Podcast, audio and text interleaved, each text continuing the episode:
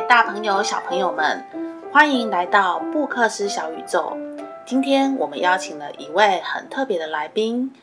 培基姐姐。培基姐姐呢，要来跟我们分享有关于她的收集品。Hello，培基姐姐你好。Hello，各位小朋友们，大家好，我是陈培基。培基姐姐，这一次学校的主题书展是跟皮克斯有关。所以主题书展的橱窗是你亲手设计的，请问橱窗里的收集品全部都是你的收集品吗？其实大部分是我的收藏，那有一些是学校老师提供的，然后另外因为我收藏皮克斯的角色有些没有那么齐全，所以我就跟我的朋友借了比较齐全的系列来做展示。这样，小朋友可以到橱窗里看看。这个橱窗里呢，有搭配了皮克斯很多的绘本，例如二分之一的魔法、玩具总动员、天外奇迹这些绘本呢，旁边都还有它跟它搭配的角色，还有呃小玩具。小朋友可以看出来，培基姐姐非常的用心。那我们很好奇的是，培基姐姐，你收集的东西都是跟皮克斯相关的吗？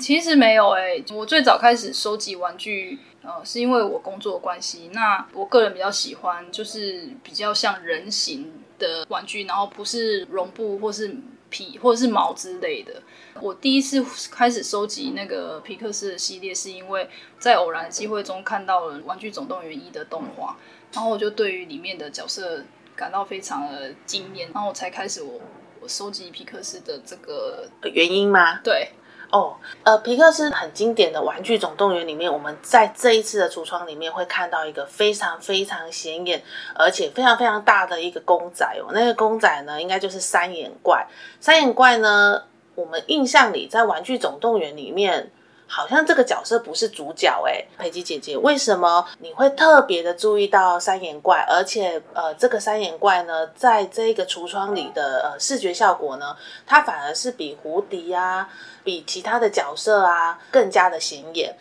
嗯，因为我个人就是比较喜欢这个角色啦。那我本来收藏里面就属于这个角色的量会比较多。我会喜欢的原因是因为，当我第一眼看到他，然后以及他的台词的时候，其实对我来说有一个很震惊的感受，就是他们在剧情里面是住在一个火箭的夹娃娃机里。当胡迪跟巴斯光年进入夹娃娃机里，想要拯救他们的时候，三眼怪告诉巴斯光年说，他们的命运主宰者是那个夹子，夹子会决定他们的命运。当你被夹子选中了之后，你就必须要离开这个火箭嘛。当下我只是觉得说，他们虽然是一个很不起眼的小角色，可是他们很认真的在扮演他该扮演的身份。夹子主宰他的命运，所以他要先跟着夹子走。所以我会觉得这跟我们人生中有很多期待的事情是不太一样。所以我对这个角色非常的喜欢，那我就开始收集了他。那呃，我会特别。把他拉出来，是因为第一当然是我的收藏里有一个比较显眼的角色，所以我就选了他。然后另外是我觉得这角色其实是可以带给小朋友一些启发，启发就是或许你们可以想想看，我有时候我们都会想说要被别人看见，或是去争取这些名利的荣誉，这样。可是你是不是已经有先把自己该做的事情先做好了？嗯。了解，可以看得出来，培基姐姐应该非常非常喜欢这个三眼怪哦。老实说啊，我在看《玩具总动员》的时候啊，我对三眼怪的印象其实并没有那么那么的深刻。可是透过培基姐姐的介绍啊，忽然发现对三眼怪这个造型啊，真的是为之一亮。而且小朋友发现它是三眼诶，有三个眼睛。那培基姐姐除了《玩具总动员》以外，还有皮克斯里的动画里面啊，能不能再介绍一下有没有其他的动画或者是相关的角色，呃，让你印象特别的深刻，然后你特别的注意到它，像注意到三眼怪一样呢？其实我收藏的玩具，如果以皮克斯的类型来看的话，我最喜欢的动画是两个嘛，一个就是《玩具总动员》，原因是因为里面的角色活灵活现，让让我觉得他们就是现实人生，只是他们是。在动画里是以玩具的方式来呈现，这样。另外一个是怪兽电力公司，原因是其中一个主角麦克华斯基，他很低调的在扮演他人生的角色，这样子。那比如说他很认真的读书，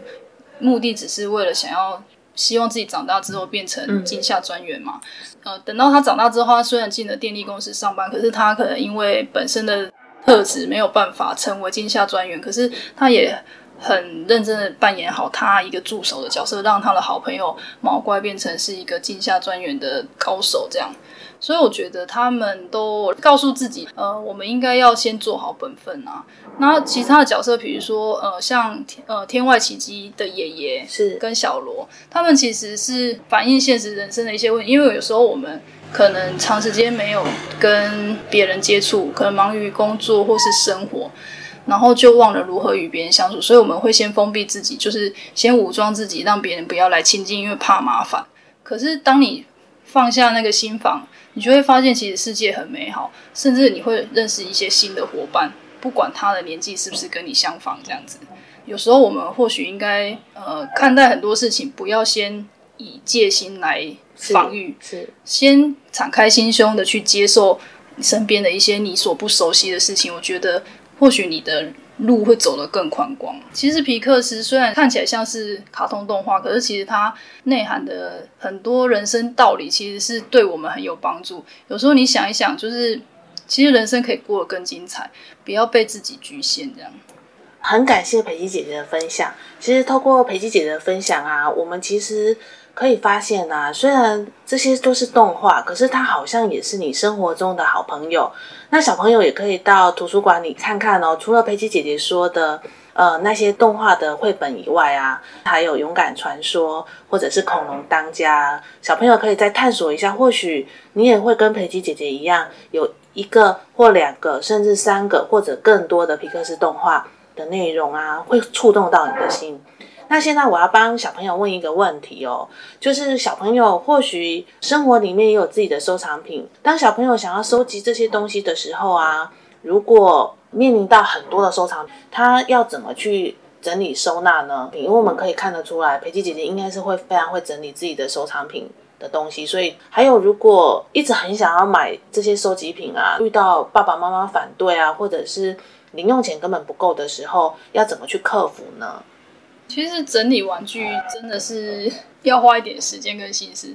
那我个人是因为我非常喜欢整理家里。所以我在家，我家里的东西也都会分门别类去放置或收纳它们。因为第一是方便我拿取。那玩具其实我也稍微有一些分类啊，比如说我可能会依照它的故事的分类，然后把角色放在一起这样。那在收藏的时候，我会比较小心照顾它们，是因为我收的大部分都是软胶类、塑胶类的玩具。那它们可能就会有材质上的一些限制，比如说不能太热，或是不能太潮湿，可能会导致那些塑胶。可能会有一些变形或者是发黏的问题，在整理的时候也会同时增加自己一些生活技能，就是说，第一是怎么收纳它在有效的空间里嘛，然后再来是如果东西坏了，呃，你要怎么去让它恢复原状？所以这些东西都会是在收集的过程中，其实你也在学习着。我是觉得小朋友因为在经济上可能是没有办法自己赚钱。那你们可能如果要买收藏品，或是得到收藏品，可能来源会比较不容易。